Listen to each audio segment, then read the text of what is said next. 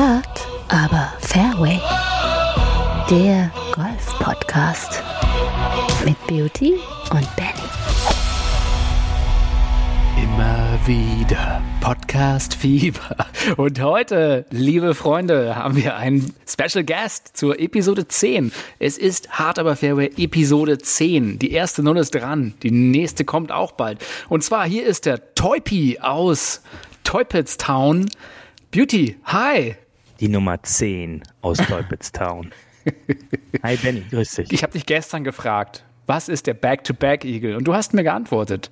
Bevor ich es jetzt hier gemeinerweise einspiele, kannst du es mir normal erklären. Genau, also in Brandenburg ist ein Back-to-Back-Eagle, äh, der ähm, auf dem Weg zur Arbeit und auf dem Weg von der Arbeit wieder nach Hause im Herbst der überfahrene Igel. Ja, also ganz klar. Ja, da kommt ja auch der Song her Fly Like an Eagle, denn wenn man beim Rückweg, man hatte am, am Hinweg schon den Igel geschafft, aber auf dem Rückweg, da fährt man ihn nur an, der fliegt weg, dann hat man den Fly Like a Eagle. Das ist dann kein Back-to-Back-Eagle, sondern ein einfacher Igel. Also Freunde, es wird heute wieder gefachsimpelt und wir freuen uns mit euch, dass ihr dabei seid. Am Abschlag. Beauty, gibst du mir da recht? Ich gebe dir doch so oft wie immer recht und sag eigentlich direkt immer absolut. Ja, das ist ja schon so ein Signature, auf äh, dem wurde ich schon zwei, dreimal angesprochen. Aber absolut, da kann ich dir nur recht geben. Ja. Äh, bei unserer Golfreise in Spanien übrigens hast du mir eigentlich auch immer wieder recht gegeben. Fand ich ganz schön. Ich äh, habe ja. nämlich eine Push-Nachricht bekommen, gestern von oder vorgestern von German Wings. Hey, buchen Sie jetzt hier einen Flug, die Reisewarnungen sind aufgehoben. Also ich schätze mal, Mallorca ist überbucht. Ausgebucht. Oder?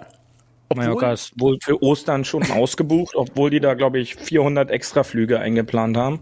Aber ja, da ist, glaube ich, aktuell nichts mehr zu machen. Vielleicht ist nach Alicante noch was zu kriegen. Das müssen wir die nächsten Tage mal besprechen, glaube ich. Ja, ansonsten so ein schönes äh, deutsches Ressort wie Flesensee oder äh, Herzogenaurach soll ja auch ganz großartig sein. Ja, richtig, ja. da liest man ja das ein oder andere immer in den sozialen Netzwerken. Ansonsten schickt uns doch mal eure Tipps, wo wir mal spielen sollen außerhalb von Berlin. Äh, wir kommen gerne vorbei und machen eine konkrete Platzanalyse. Ähm, am Wochenende waren die Players, da kommen wir noch ein bisschen drauf. Ähm, ich habe bloß gehört, der Course-Rating und der Slope-Wert waren irgendwie 150 von dem Platz. Kannst du mir da sagen, was das, wenn man das so einschätzen kann? Ja, also dieser Wert soll letztendlich nur die Schwierigkeit des Platzes darstellen und der Slope-Wert ist quasi die Einordnung von sehr guten zu jetzt nicht so guten Spielern.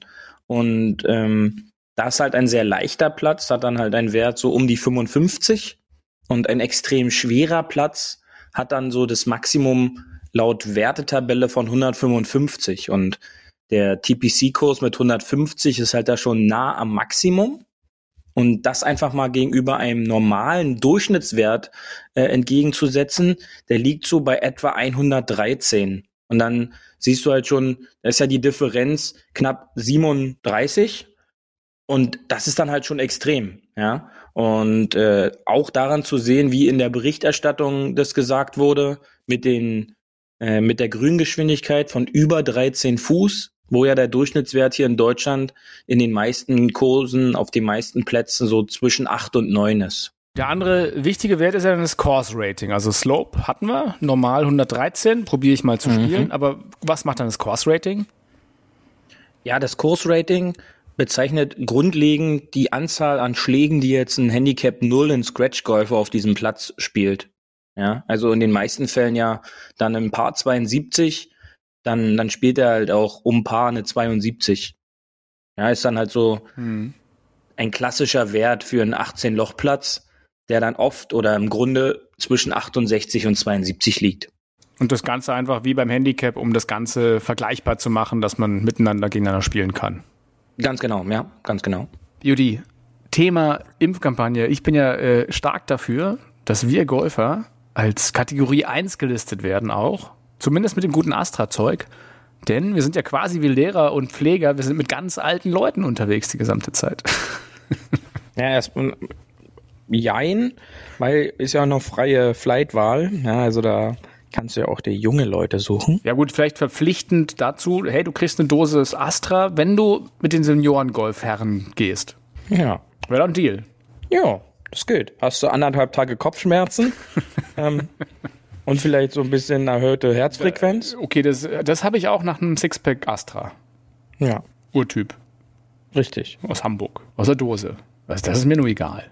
Was ist denn jetzt nun Back-to-Back Eagles? Komm, klär das doch mal auf hier. Ja, der, das Schöne war ja, das kam ja gestern auf, wo Justin Thomas an der 11 Eagle gespielt hat und damit die Führung übernommen hat ähm, beim Players und dann den Abschlag an der 12 übers Grün gejagt hat mit dem Holz 3, worauf er dann wieder so qualifizierte Kommentare vom, vom werten Sky-Kommentator kam, wenn er diesen Ball jetzt einpitchen kann, dann kann er hier Back-to-Back Eagles reinbringen. Ja, genau. und und Back-to-Back Eagle ist halt zwei Eagle, also zweimal zwei unter Paar für das Loch hintereinander gespielt, was natürlich relativ selten vorkommen kann. In dieser ähm, Abfolge der Spielbahn äh, bei den Players allerdings halt eine Möglichkeit wäre. Also wenn ich an Loch 8 und 9 einen Birdie mache, habe ich einen Back-to-Back Birdie gemacht? Genau, ja. Korrekt. Wo, woher kommt das mit dem Back-to-Back? Ist quasi jetzt für unseren nicht englisch sprechenden Zuhörer. Back-to-Back ist äh, aufeinander folgend. Ja. Das könnte so ein bisschen Backstreet Boys sein, oder? Back-to-Back. Ja, back, ja, genau. Ich, ich finde den Back-to-Back Eagle immer noch großartig übrigens. Ich habe ja immer, äh, ich fand es immer spannend, je, je tiefer man in so ein Thema wie Golf oder irgendeine andere Sportart eintaucht, desto mehr Fachbegriffe kommen ja. Und ich finde, wir sollten die auch mal besprechen. Also ich habe mich ganz am Anfang auch gefragt, was so, oder frage mich immer noch Leute, was sind Up and Down, was soll das denn jetzt? Da kann ich ja immer sagen, Ja, aber hey, du musst, ein, ein du Pitch, musst, ein nein, du Putt. musst einfach darauf achten, du musst wirklich mal darauf achten, dass oft, oftmals die ähm, Spieler, das ist jetzt auch äh, gar nicht äh, negativ gemeint oder so, die halt ein relativ hohes Handicap oder so mittleres Handicap haben, sehr viel aber von sich halten, immer mehr von diesen Fachwörtern um sich werfen. Ja, um dann halt so, als ein bisschen. Ausgleich, meinst du? Ja, natürlich. Und das sind oftmals halt leider auch die, die ihre Klamotten zum Trolley abstimmen oder zu ihrer Tasche. Die bringen dann halt äh, so eine so eine Fachwörter, ja, obwohl sie vielleicht gar nicht jetzt so wissen, äh, was dann jetzt ein Back-to-Back-Eagle ist als Beispiel. Würdest du, würdest du auch Sky-Kommentatoren da einschließen? Ja. Also ich in fand diesem Fall dann manchmal schon, weil es war wieder gefühlt so, jeder Schlag war wieder ein cooler Schlag und äh, eine verdammt coole Aktion. Ich fand und, das eher mit äh, diesen verdrehten Lofts ganz lustig, dass es wieder nur um irgendwelche Loft und irgendwie ein Eisen, der spielt ein Eisen 4, ist aber eigentlich ein Eisen 5 und Ja. zwar 12 Loftgrad, 7, 8. Also ich so, okay, Mhm. mega die Info. Paar 3. Golf-Gossip. Ein neuer, ein neuer Golfclub am Himmel. Für nur 49 Euro pro Monat, der Celebrity Golf Club. Joins the fight. Eigentlich eine schöne Idee. Ähm, ich glaube, man muss es aus zwei Perspektiven sehen. Also, der Celebrity Golf Club möchte Amateure und Nichtgolfer, vor allem Nichtgolfer ansprechen, dass sie mal zum Golf kommen. Und das halt über den Faktor Promi, wo man sagt, naja, irgendwie muss man ja da draußen gehen. Ähm, jetzt kleiner Kritikpunkt hier. Natürlich haben sie die Promi-Liste von hinten angefangen und nicht von vorne. Das ist so, okay, kann man machen. Ähm, und zweites Ding, wenn man das aus Golfersicht sieht, meiner Meinung nach, ähm, ist ja eine schöne Idee. Für mal monatlich 50 Euro darf man auf dem Golfplatz spielen gehen, aber dann habe ich einen Totalanfänger vor mir und der blockiert dann mein Flight. Ist halt auch ein bisschen, wird, wird spannend sein. Ich glaube, wir machen mal so einen Test. Wir werden mal irgendwie so ähm, irgendwen von, von Lieferando oder so, rufen mal ein paar Leute an, die sollen noch mal kommen äh, und in ihrer kurzen Pause dann mal schicken wir sie über den Golfplatz. Mal gucken, die sind ja recht flink, die Jungs, ob sich irgendwer aufregt. So, und natürlich die, die andere Sache ist, wenn ich jetzt halt als Normalgolfer da mal für 50 Euro denke, naja, nehme ich mal ein Schnäpperchen, kostet Greenfee sonst 80 Euro, zahle ich jetzt halt nur 49. Ähm, ich glaube, da wird es nicht so die freie Startzeit geben. Aber äh, was sagst du dazu? Ja, ich hatte das jetzt auch nicht so wirklich rauslesen können, wie das ist mit einer Platzreife, weil ich glaube, äh, nur weil du jetzt, ja, aber die musst du ja im Grunde eigentlich vorweisen können. Ja, aber nicht bei diesen Partneranlagen. Ja, da, ich glaube nicht, dass sie dann auf die, auf die, auf die Plätze dürfen. Ähm, da 18 weil- Loch. Oder vielleicht lassen sie ja einen auf dem Dreilochplatz, aber halt genügend oft bis 18 spielen. Ne? Kann Ja, aber ähm, Sechs Runden auf dem Dreilochplatz. im, im Grunde finde ich die Idee gut, ja, weil sie ja vor allen Dingen auch äh, jüngere Leute damit ansprechen wollen.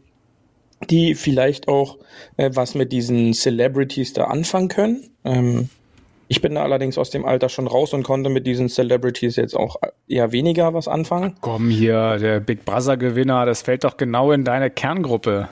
Nee, nee. Du warst doch, du warst doch so Big Brother Fan immer. ja, aber früher von Slatko und Ja, Jürgen. genau. Und da ist doch der Alex auch da. Der Alex Ja, Juli den spielt damit. Ich habe keine, keine Ahnung. Doch, der hat doch als allererster da in dieser ersten Big Brother Staffel öffentlich ge. Weißt du alles nicht mehr.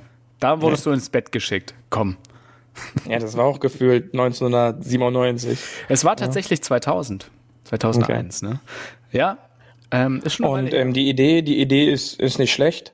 Ob die sich dann so umsetzen lässt, äh, glaube ich eher nicht. Dieses ganze Celebrity Golf Camp und jetzt Golf Club, das hatten wir ja letztens schon mal besprochen, äh, ist halt, finde ich, der falsche Ansatz von, von der Betitelung nun. Also Also ich sich da selber sagen, als Celebrity zu bezeichnen, finde ich dann halt schon einen gewissen Grad an, finde ich schon einen gewissen Grad lächerlich. Ja, es ist das Dschungelcamp, so eher das Dschungelcamp der Golfplätze. Ja. Aber ähm, ich, ich fand ja bei, bei VCG war ich ja auch mal ganz am Anfang ähm, und, und allen anderen so clubfreien Sachen. Ähm, was überall so ein bisschen gefehlt hat, ist so dieses Gruppengefühl. Und das hatte ich das erste Mal dann mit dem Trainer, wo man auch andere Leute kennenlernt. Sonst war es halt irgendwie so, ja, du kannst mal Turnier mitspielen, da lernst du wen kennen, aber so richtig lernst du beim Turnier auch kennen, kennen die sind alle verkrampft eigentlich. Ähm, irgendwie, ich glaube, ich fände es schön, wenn die dann diese Promis oder irgendwen nehmen als Paten und dann die Leute wirklich treffen, dann vor Ort und für die so ein bisschen, ja, Pate stehen und vielleicht doch mal an den Golfsport ranführen. Vielleicht sollten wir auch da irgendwie uns bewerben als, äh, als Celebrities und dann könnten wir ja auch so eine kleine, kleine Einheit geben, oder? Ich freue mich auf jeden Auf Fall. jeden Fall. Benny, absolut. absolut. Also, ich kann dir da schon wieder nur recht geben. Ja, siehst du. Äh, Du hast ja, gesagt, du bist auch heute ein bisschen heiß. Also, jetzt kannst du doch mal Ja. einen Aufruf an alle da draußen machen. nein, eher nicht. Ja. Okay, dann kommt der Aufruf jetzt von mir. Hey, Leute, geht auf den Golfplatz. Nehmt doch mal Freunde und Familie mit. Vielleicht auch den Nachbarn oder euren Lieferdienst der Wahl. Einfach mal da einen Burger hinbestellen. Die freuen sich auch, sind auch nur Menschen. Und dann einfach mal zeigen so, hey, wo du schon hier bist, spiel doch mal ein paar Bälle. Genau. Ich wollte dich auch mal fragen, ähm, wie bist du eigentlich zum Golf gekommen?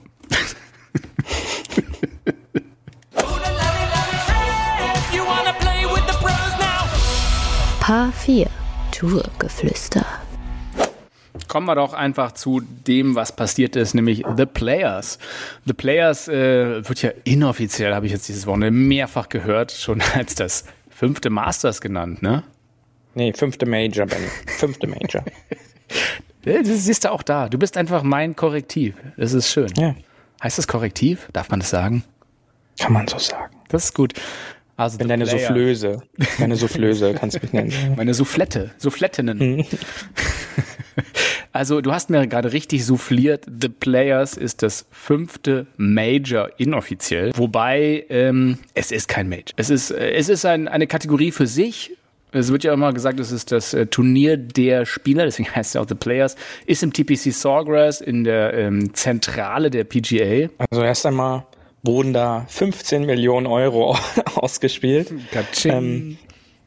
Ja, da hat's richtig gerappelt. Ähm, die größte, Per- äh, die größte Preisbörse quasi des Jahres wurde da unter den Spielern ausgeschüttet. Und sonst, ich glaube, legendär, wenn man an das Players-Turnier denkt, fällt einem sofort die, äh, das 17. Loch ein, die, dieses kurze Paar 3. Ähm, legendäre Schläge, der legendärste Schlag jetzt genau vor 20 Jahren und einen Tag äh, geschehen oder zwei Tage. Am Samstag war ja dieses Jubiläum.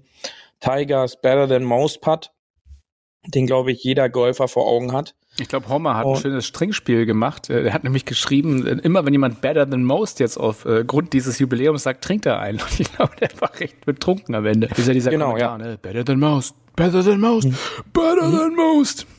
Ja, also und ein ganz, Homer ganz hatte ja das Wochenende verpasst und äh, damit hat er das getwittert, dass er ja in das erste, also dieses Spiel dann halt mal nutzen könnte. ähm, und ja, sonst Highlights gab's wieder, ähm, ohne Ende, angefangen Donnerstag mit äh, sensationeller Start von Sergio Garcia, der mit sieben unter zwei gespielte Eagles nicht Back-to-Back Eagles, aber halt zwei Eagles auf der Runde äh, sensational gestartet war. Ja, Und- aber der, der, der, der reißt es ja auch nicht immer, ne? Der, der Ja, immer da- kam dann an, leider dann- nichts dann mehr. kommen so Bogies, auch wieder ein Igel, aber auch wieder ein Bogie Ja. und naja. Ja. Aber er hat nichts zerstört. Kann man ja positiv formulieren nochmal. Ja, ist zum Glück diesmal alles ganz geblieben. Und gleichzeitig hat dann Bryson wieder geliefert. Ähm, der war auch in den Featured Groups, deswegen konnte man das ähm, sehr gut verfolgen. Hat wirklich die ersten drei Tage nicht gut gespielt. Also nix, also kaum Fairways getroffen, viele Up and Downs gespielt und lag dann ähm, am Sonntag wieder in der finalen Gruppe. Aber seine Stärken hat dann die Tage sehr gut wieder gepattet und ähm, hat dann das Finale am Sonntag wieder mit Lee Westwood zusammenspielen dürfen, Ja, Ähm, genau wie die Woche die ja schon davor die Woche bei den Arnold Palmer im Finale zusammengespielt hatten.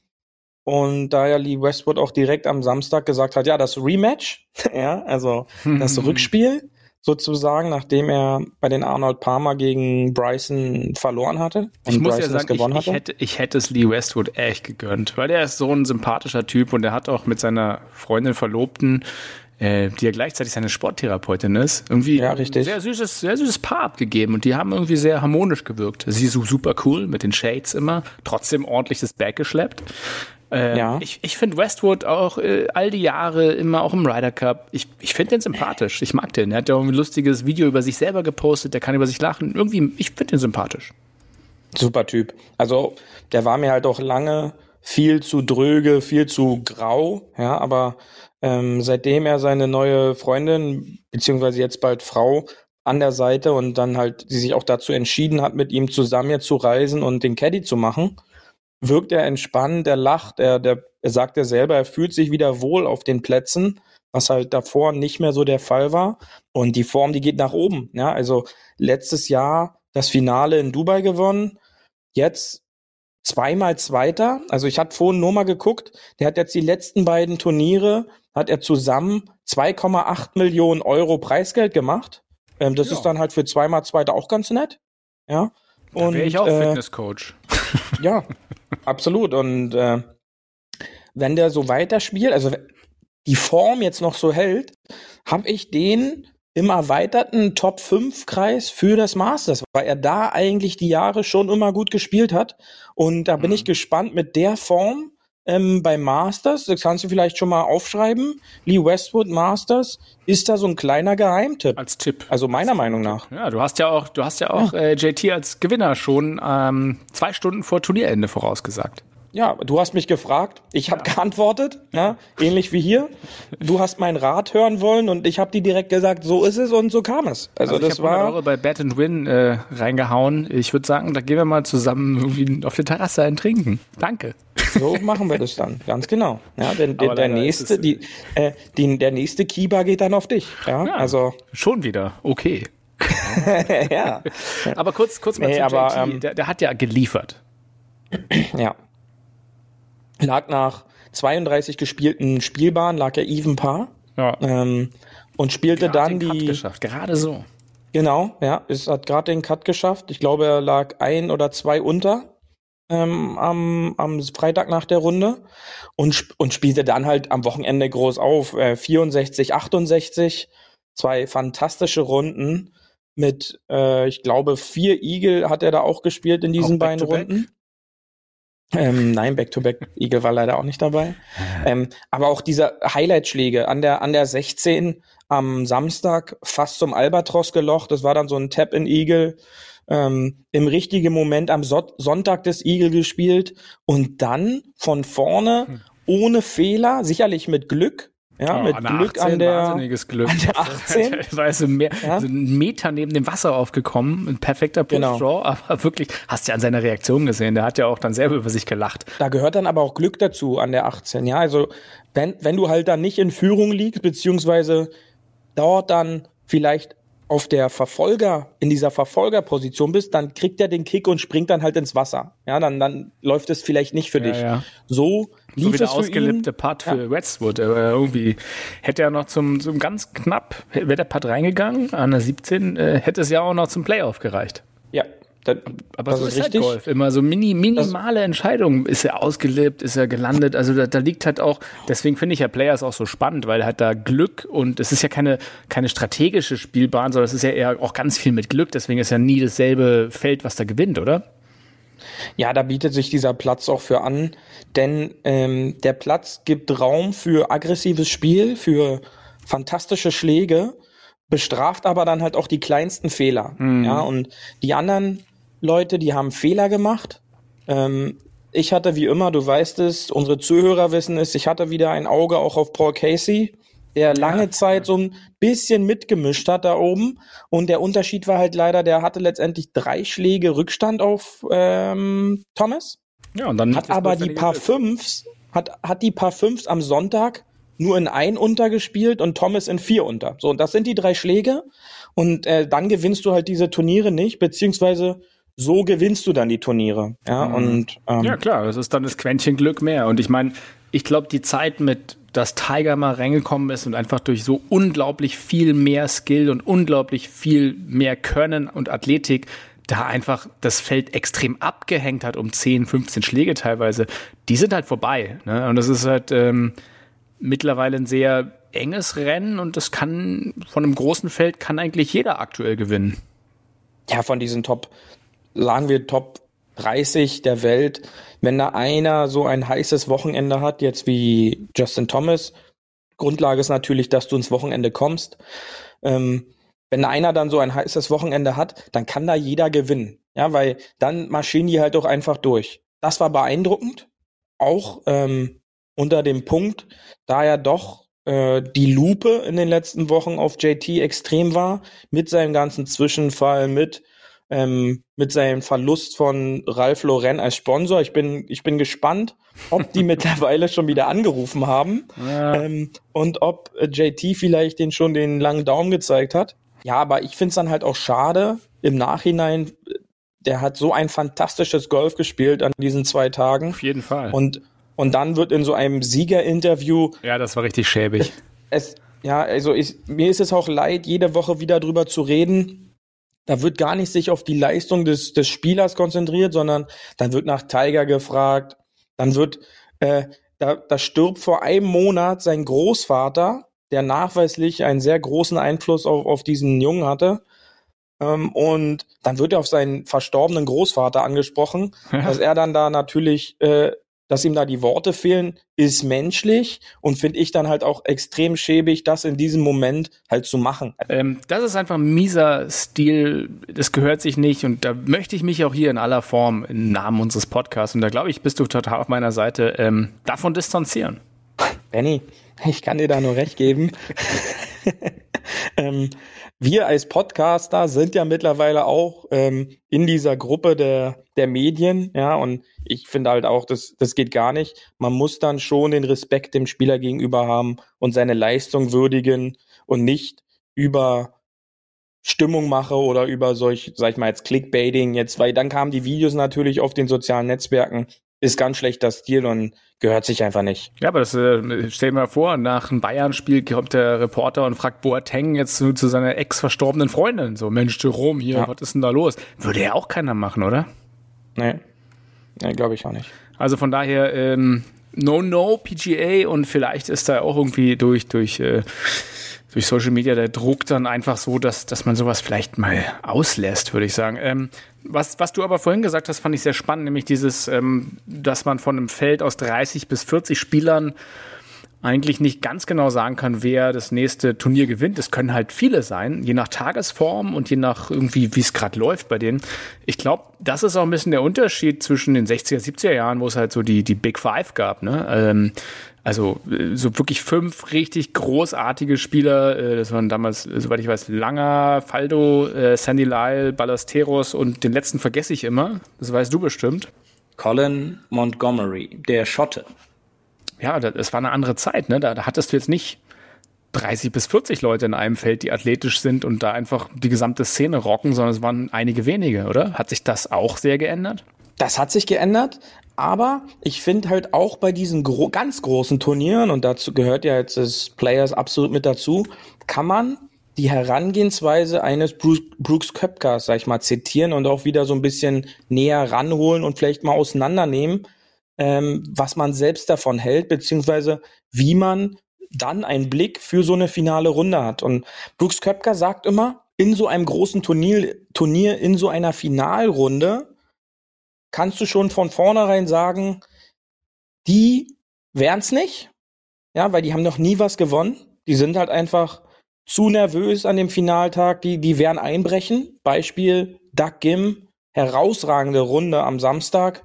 Ähm, vorletzter Fly zusammen mit JT gespielt, spielt aber seine Finalrunde eine 6 über ähm, und bricht halt komplett weg. Ja? Mhm. Lee Westwood, wir haben es gesagt, hat leider in den großen Turnieren noch nie das Ding gefinisht, schafft es wieder einmal nicht. Ja, und wer gewinnt letztendlich dieses große Turnier? Ein Justin Thomas. Die letzten Jahre haben immer große Spieler gewonnen. Ja, am Beispiel von Players. Rory McIlroy, Major-Sieger. Webb Simpson, Major-Sieger. Jason Day, Major-Sieger. Martin Keimer, Major-Sieger. Tiger, braucht man nicht drüber reden. Ja, der Einzige, der da vielleicht auch raussticht, ist jetzt ein Ricky Fowler, der aber vorher auch schon Turniere gewonnen Ja, hat. der hat doch die Ja. Mentalität. Und ich glaube, das ist der Punkt. Wirklich dieses, diese Winner-Mentalität. Und die ist, glaube Genau. ich, so, da, da muss man, glaube ich, durchbrechen. Und das sind halt so einige, so finde ich, auf der Tour, die könnten das auch machen, wie ein Finau oder irgendwie ein Fleetwood, wo ich auch immer warte. Die sind auch immer so Top 10 dabei, auch immer ganz oben, aber halt nie über der Ziellinie. Und ich glaube, das, ich, das ist eine gute Frage. Und das zu dekodieren, diese Excellence, wie es so schön heißt, ähm, ich glaube, das ist einfach der Kern der Sache. Woran machst du es aus, ob jemand wirklich ein Champion ist, also auch wirklich nicht nur einmal gewinnt, sondern auch diese großen Dinger, die wirklich auch bei den Profis ganz klar dieses, Nervenzittern und Flattern haben, was, was die normalen Golfer am ganz normalen Sonntag T1 haben, wo kein Schwein sich interessiert für. Und dann stell dir mal vor, du hast das, äh, du hast sowieso 5000 Leute um dich rum. Klar bist du es irgendwie gewohnt als Pro, aber äh, ich glaube, da dieses, diesen Schritt dann zu machen und von einer der 100 Besten der Welt zu dem Besten aufzusteigen, das ist halt nochmal, glaube ich, so ein genauso großer Schritt. Ja, wie du schon sagst, Winning Mentality. Und wie kann ich diese Mentalität dafür gewinnen oder ausprägen oder halt noch, sag ich mal, ähm, eine Peak-Performance daraus machen? Ich kann nur gut im Gewinnen werden, wenn ich gewinne. Ja, und wenn ich es halt nicht schaffe zu gewinnen in gewissen Situationen meines Lebens, dann scheitere ich vermehrt immer wieder in den Situationen, wenn ich die Chance habe zu gewinnen. Ja, Ja, nichts, und- macht, nichts macht erfolgreicher als der Erfolg, der alte Spruch. Du, das ist es. Ja, das ist ja wie in anderen Bereichen. Ja, ja, in allen Bereichen des Lebens, ja. ja, wo Führungspersönlichkeiten, man muss halt da drin sein, um halt eine Führungspersönlichkeit zu sein. Und das kann ich halt nicht erlernen. Also ich kann jetzt nicht Mhm. Ähm, jemanden, der total schüchtern ist, sicherlich so ein paar Basics, so ein paar Kniffe mitgeben. Wie solltest du dich verhalten? Aber letztendlich ist halt eine Sache, überzeugend jemand darzustellen, brauche ich halt auch so einen gewissen Charakter an Arschloch, Entschuldigung dafür. Na, sagen wir es Arroganz vielleicht, oder? So eine, so eine Selbstsicherheit. ja, aber nehmen Sie dir doch alle diese ganzen Gewinner da. Die waren, hatten alle in ihren Situationen des Lebens, nimm dir die Interviews, da kann man, da braucht man keinen Tiger nehmen, da weiß man es, dass er denkt, dass er der Größte ist. Aber da kannst du auch Interviews von einem Jason Day dir angucken, der sich hinstellt und sagt, früher war es einfach so, ich bin zu einem Turnier gekommen und alle anderen haben gesagt, oh, Jason ist da, heute geht's darum, wer wird Zweiter. Ja, und sowas, ja, sowas lernst du mit der Zeit. Ja, und du musst da rein wachsen, um halt ein Gewinner zu sein. Und die aufgezählten jetzt, Finau, Fleetwood, Westwood, äh, Gim, ähm, Brian Harmon, Tyler Gooch, die ja dann teilweise gute Runden gespielt haben. Ja. Aber wo haben sie vor der finalen Runde gelegen? Ja, die waren ja off the charts und so weit weg. Ähm, dann, das, das sind aktuell noch keine Gewinner. Ob sie Gewinner werden, das, das, daran arbeiten sie oder das entscheiden sie ja letztendlich selbst. Tony Finau macht jetzt für mich nicht den Eindruck, dass er jetzt der Gewinner werden will, einfach, weil er halt so ein total lieber sympathischer Mensch ist. Ja, so. Ja, und er hat halt nicht. Wirklich, hast du recht, dieses Arschloch-Gehen. Mal, mal böse gesagt. Aber äh, ich meine, bei anderen Sportarten ist es ja ähnlich. Die Frage ist natürlich, jetzt mal auf äh, Breitensport, Fußball, warum gewinnen die Bayern immer? Weil sie halt sagen, wir sind halt die Bayern, wir gewinnen immer. Und dann am Ende des Tages ist das, das der berühmte Bayern-Dusel da. Äh, Das, das mag man ungerecht finden, aber es ist ja einfach Fakt, dass es dann so ist. Von daher, ich glaube, die Selbstsicherheit, die du dann ausstrahlst und dieses, hey, das reißen wir uns noch rum oder das kriegen wir noch, ob es nur als Golfspieler, als NBA-Spieler oder als irgendwas Spieler ist, ähm, ich glaube, dieser unbedingte Wille, gewinnen zu wollen, den musst du halt mitbringen, um auch gewinnen zu können. Genau, ja. Und äh, um die Bayern das kurz abzurunden, die haben mittlerweile, ich warte auf den Zeitpunkt, wo bei dem auf dem Wappen noch Mir Samir steht. Ja, Steht so. doch hinten schon auf den Shirts drauf. Richtig, ja. Und das sind halt solche Einstellungen, so wirst du halt ein Gewinner. Glaubst du, dieser unbedingte Wille zum Siegen, kann man das lernen? Oder muss man das so ein bisschen, wie, wie kommt das? Was denkst du?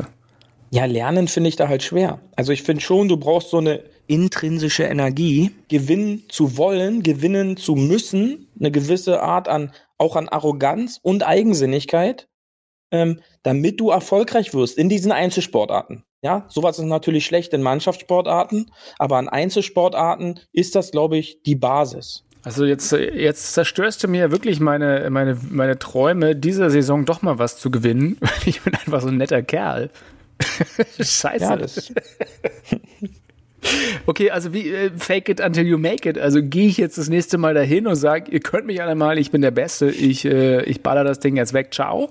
Ist ja auch Nein, irgendwie das, nicht, das, nicht, nicht das ist ja Art. damit auch nicht gemeint. Das ist ja damit auch nicht gemeint. Es, es ist ja halt auch, ähm, es sind solche Sachen gemeint wie, wenn du halt trainierst, dann trainierst du ja für dich und nicht für XY. Ja, wenn du halt gewisse Sachen für dich verändern möchtest, dann machst du das für dich und nicht für XY. Und wenn du selbst davon überzeugt bist, dass das richtig ist, dann ma machst du ja deinen eigenen Weg und so wirst du dann halt auch erfolgreich und nicht jetzt, weil XY sagt, ja, du solltest aber dann mal lieber da die Boxeneinfahrt nehmen und dann vielleicht da zurückstecken, dann fehlt ja auch, sag ich mal, so ein gewisses Wohlfühlgefühl für dich selbst, ja, und ich glaube schon, dass all die Spieler, die wir auch angesprochen haben, zu einem gewissen Zeitpunkt ihrer Karriere, sonst wären die nicht da hochgekommen, der Beste war oder die Besten waren. Aber dann, wenn du ins nächste Level kommst, musst du halt wieder der Beste von diesem Level werden. Ja, das ist natürlich hart, ja, auf jeden Fall. und ich Und- glaube schon, dass das dann immer noch mal eine Herausforderung ist, für dich dann da der Beste zu werden. Ähm, und da scheitern dann die meisten dann wahrscheinlich ja, dann überlegen, irgendwann die dran. haben ja alle so wahnsinnig viel Arbeit in ihr Golfgame und ihren Schwung und überhaupt alles gesteckt. Äh, Das sind ja alle, die sind ja alle da oben, nicht weil sie faul waren oder gesagt haben, ich mach's jetzt, sondern weil sie halt wahnsinnig viel geübt haben. Und ich glaube, das ist, was viele nicht sehen, diese, dieser extrem lange Weg dorthin. Ne? Und ähm, äh, wie Ja. viele einzelne Stunden auf, auf, auf der Driving Range oder wie, wie viele Sessions und Rückschläge ähm, die Leute haben ja immer so einen Winner-Bias, wenn man sagt, ach cool, der ist so und so alt erst, äh, guck mal, der gewinnt schon alles. Naja, gut, die Leute haben ihr gesamtes Leben einfach nur trainiert und waren wahrscheinlich von früh bis spät auf dem Golfplatz und hatten auch Leute, die sie supportet haben dahingehend. Von daher, das äh, kann man halt, glaube ich, mit so einem Amateur-Golfer-Dasein null, äh, 0,0 vergleichen. Das ist einfach eine komplett andere Welt. Ja, aber sie mussten halt auch erstmal diesen Weg durch den Amateurgolfsport halt selber gehen. Ja, Aber da ist dann halt, Da würde ich dir aber nicht recht geben. Denn, guck mal, die Amateurgolfer sind jetzt vielleicht, die fangen mit 30 an zu golfen, vielleicht, wenn sie jung anfangen. ähm, und dann ist es, glaube ich, vor allem Leute treffen und irgendwie ein Hobby finden. Ich glaube, da hat haben wenige, also wir haben ja mal gesagt, irgendwie 80 Prozent haben über Handicap, ähm, über Handicap 26. Ne? Und ähm, wenn du wenn du unter 26 hast, bist du ja schon bei den Top 20 Prozent im Amateursport in Deutschland. Und ich glaube, viele nehmen das wirklich als Hobby und bewundern das halt. Von daher, das meine ich halt, der normale Hobbygolfer, der rausgeht, um am Wochenende ein bisschen mal mentale Entspannung zu kriegen oder einfach zu, zu golfen zu gehen, der hat nichts gemein mit demjenigen, der auf der Tour ist, finde ich. nee, darüber hatten wir auch so gar nicht gesprochen. Nein, das war eben mein Punkt jetzt aber. Ja, du wolltest dich ja dann gleich wieder messen mit den richtig. Tourspielern Natürlich. und äh, dass du, dass du vielleicht mal am beim, beim, Beim Monatscup Herrentag-Vierer. vielleicht mal, vielleicht mal da die Silberschüssel nach Hause holst. Ja, oder einfach mal nicht den Weißwein, sondern einfach mal eine gute Flasche Shampoos, weißt du? Muss ja nicht Und ein, ein Dreier-Sleeve äh, Pinnacle Gold Bälle kriegst zum Beispiel. Ja, ja, richtig. Sehr gut. Und, und ich würde auch wirklich mal gern eine Rede halten. Und zwar nicht Netto-Klasse D, sondern vielleicht mal Okay. Netto-Klasse E. Okay. Gibt es eigentlich noch Netto-Klassen? Lass uns mal da gleich auf diesen Punkt hier kommen. You wanna reach that top, yeah? Paar 5. Mehr Netto vom Brutto. Beauty, wir haben uns schon wieder bei der Tour so verquatscht. Deswegen machen wir ein kurzes mehr Netto vom Brutto, die Spieletipps für die Ehefrauen da draußen und Ehemänner und alle anderen. Ähm, es sind ja ganz viele wieder äh, beim Trainieren Indoor teilweise und aber auch Outdoor. Und ich dachte, ich frag dich mal, weil ich sehe das immer wieder, die Leute schicken irgendwelche Fotos rum und machen Screenshots von Trackman und anderen Devices und zeigen stolz ihren Carry. Guck mal, richtig weit. Aber wie aussagekräftig ist das? Ist schwer zu sagen. Ja, ähm, die die Trackman-Nummern sicherlich sind dazu da, um deine Längen zu messen, ja, und auch für dich selber zu wissen, ähm, wie weit kann ich den Ball hauen oder was ist meine meine Fähigkeit oder welche Fähigkeit habe ich, den Ball weit zu hauen. Ähm, allerdings ist dann halt schon auffällig, dass oftmals gewisse Abweichungsnummern ähm, weggeschaltet werden. Du kannst ja bei Trackman dann gewisse Einstellungen machen. Da steht dann halt ein Carry von 221 Meter. Ähm, dann steht aber halt nicht äh, 70 oder 60 Meter links oder rechts, steht dann halt nicht mit dazu. Ist, sage ich mal, auch nicht jetzt grundlegend so wichtig, denn äh, durch Bryson hat man ja jetzt auch gelernt, dass es ja eine, eine Gabe ist, erstmal auch zu lernen, beziehungsweise lernen zu müssen, einfach mal drauf zu hauen, ohne sich eine Richtungsgedanken halt äh, zu unter, unterstellen. Und ja, wie aussagekräftig sind so eine Nummern? Ich muss halt wissen, wie ich meine Nummern verändern, verbessern kann durch gewisse Bewegungsmuster oder halt durch Veränderungen der Schlagfläche oder Veränderungen des Schlägerkopfes, wie meine Nummer dadurch positiv beeinflusst wird. Ja. Ich sehe ja, wenn ich Indoor spiele, äh, teilweise Leute alleine dahin kommen, dann nehmen sie ihr Golfbesteck und ballern wild drauf los. Und dann gucken sie da dahin und das sind ganz viele Zahlen und denken sich so, ja. Aber ich glaube, die denken gar nicht so viel. Von daher mal als Tipp. Was für Nummern sind denn wichtig zum Üben? Was kann man nicht jetzt, wenn ich keine Trainerstunde nehme und keine Anleitung von Trackman nehme, ganz einfach bei jedem Simulator vielleicht checken? Ja, erstmal sollte man grundlegend sagen, ohne eine Einweisung, ja, beziehungsweise ohne eine fachmännische Beratung, sollte man diese Dinge erstmal grundlegend gar nicht nutzen, beziehungsweise begrenzt nutzen und jetzt nicht so seinen Trainingsschwerpunkt darauf setzen, denn das kann dann halt schon gefährlich werden, wenn man dann eventuell Sachen macht, die jetzt nicht zu 100% richtig sind. Ja, okay, jetzt Welchen mal, komm, komm, hands on, gib, gib den Leuten doch mal hier ein bisschen Zucker. Ähm, sag mal, schmeiß mal ein paar Werte jetzt um dich, wo man so gucken sollte drauf. Also, wa- was sollte meine Spinrate mit dem Driver sein? Um die, 2400 Umdrehungen. okay, nicht mehr. Je mehr, Nicht desto mehr. schlechter, richtig? Ja, je mehr Spin ich habe, desto höher kann sich der Ball schrauben und desto kürzer könnte er dann eventuell fliegen. Okay, also 2000er, ungefähr 2000er Spin. Dann, ähm, Smash-Faktor ist doch immer recht wichtig, oder? Genau. Der Smash-Faktor ist quasi äh, die Differenz zwischen Ballgeschwindigkeit und Schlägerkopfgeschwindigkeit. Ja, die wurde halt festgesetzt in einem Verhältnis von 1,51 ist der Maximalwert, der dabei rauskommen darf. Ja, ist der halt größer, wäre halt der Kopf nicht regelkonform, da da der Trampolineffekt sonst zu groß wäre, weil der Ball darf nur eine gewisse Geschwindigkeit haben beim Losfliegen. Und äh, wenn man halt einen Driver schlägt und da kommen Smash-Faktor-Werte von 1,38 oder so raus, dann treffe ich halt den Ball nicht sauber auf der Schlagfläche. Also, Also in einem Center. Bereich so, nicht im Center, genau.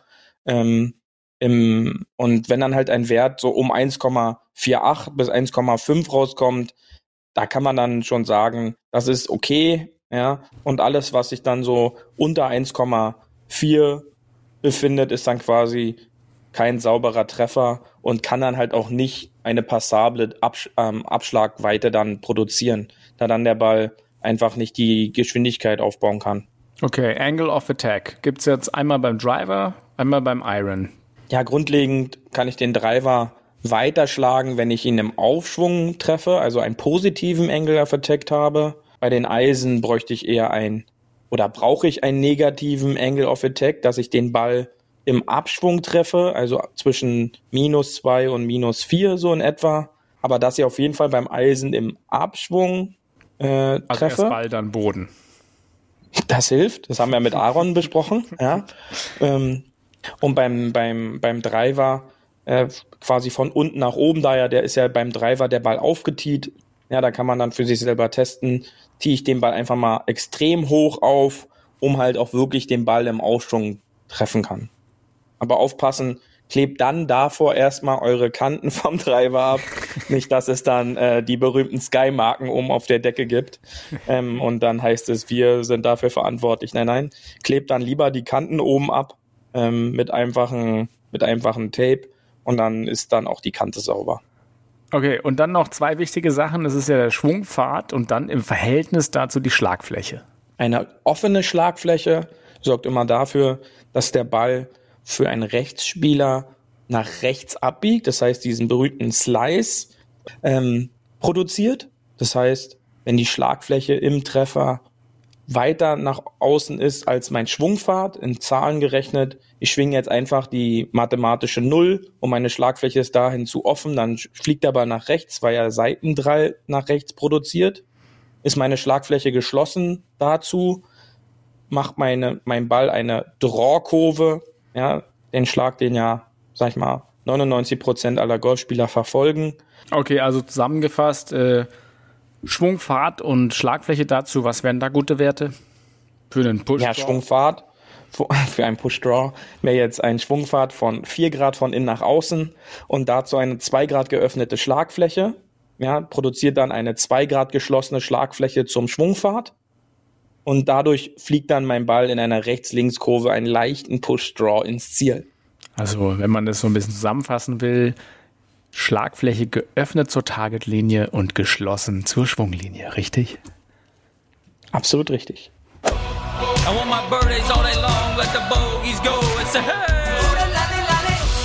Hole 19.